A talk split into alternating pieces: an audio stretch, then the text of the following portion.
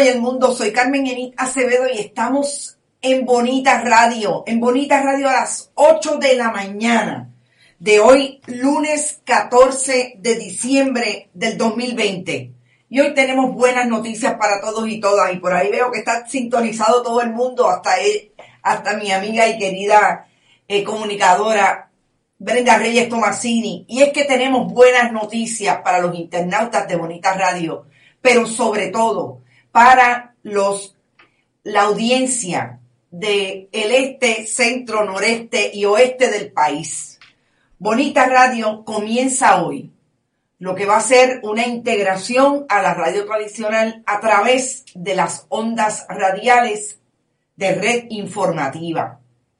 Son diferentes estaciones de radio que se hermanan, que se conectan para producir contenidos que les sirvan a las audiencias de esos pueblos, centro del país, desde Patillas, en el área este, el sur, el, el noreste, Barceloneta, Vega Alta, Vega Baja, hasta llegar al oeste.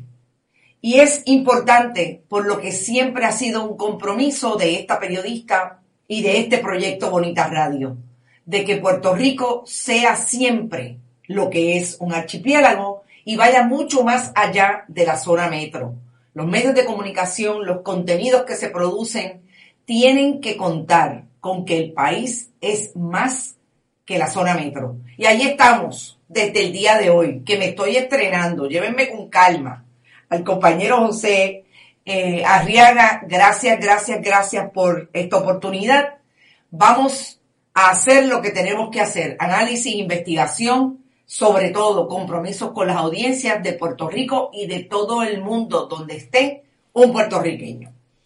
Y ahí estamos, gracias Bonita Radio, gracias a ustedes. Dania Warhol, Sur presente. Dania, prepárate que vamos, vamos con buena onda. Ramón Pérez, Sandra García, enhorabuena. Gracias, gracias a todos ustedes. Yora Muñiz, Red Informativa, sí, gracias. Papo Donel, como siempre, eh, Wilber Rosario, Madeline Rivera Ramos, Alexa Paola, eh, todos, todos están por ahí deseando lo mejor para Bonita Radio. Yo le deseo lo mejor a ustedes también en esta Navidad y siempre. Seidival y, y Risita Delgado, hace días que yo no te escuchaba, no te leía.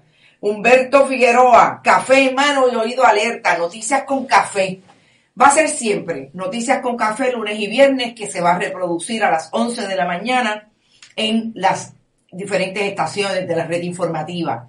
Los de martes a jueves siempre vamos a reproducir en vivo a las 11 de la mañana. Así que no se despegue, pero como siempre, tenga un café en mano en cualquier momento, lápiz y papel, porque aquí hay una línea segura. Polvo en la nevera para que no se te olvide. Hay país, lo que no hay el gobierno. Bueno, vamos a empezar con las informaciones y yo voy a llamar a Roberto Iván Aponte, que es el comisionado del eh, Partido Independentista Puertorriqueño, que quiero que nos hable de lo que pasó en una reunión el pasado sábado, allí en la Comisión Estatal de Elecciones. Porque lo que pasó el 3 de noviembre en Puerto Rico todavía al día de hoy no está certificado. Sobre todo lo que está pasando en el municipio de San Juan. No hay certificaciones oficiales de la Comisión Estatal de Elecciones, a pesar de que puede hacerlo. Roberto Iván Aponte, usted está con todos los internautas de Bonita Radio y la red informativa. Buenos días. Buenos días a ti, un placer estar contigo y con el público Radio Escucha. Bueno, lo que lo primero que yo quisiera que usted me contestara, vamos a ir de lo más nuevo a lo más viejo.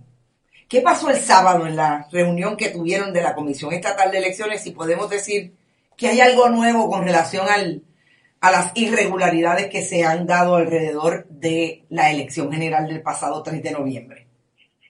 Mira, sí, entre tanto el viernes como el sábado se está atendiendo el, recuento del municipio de Huánica. El viernes se dedicaron 30 mesas en el piso del Colegio de Roberto Clemente para atender eh, los colegios del municipio de Guánica y aparte se habían separado ocho mesas especiales para atender específicamente los, los candidato a nominación directa.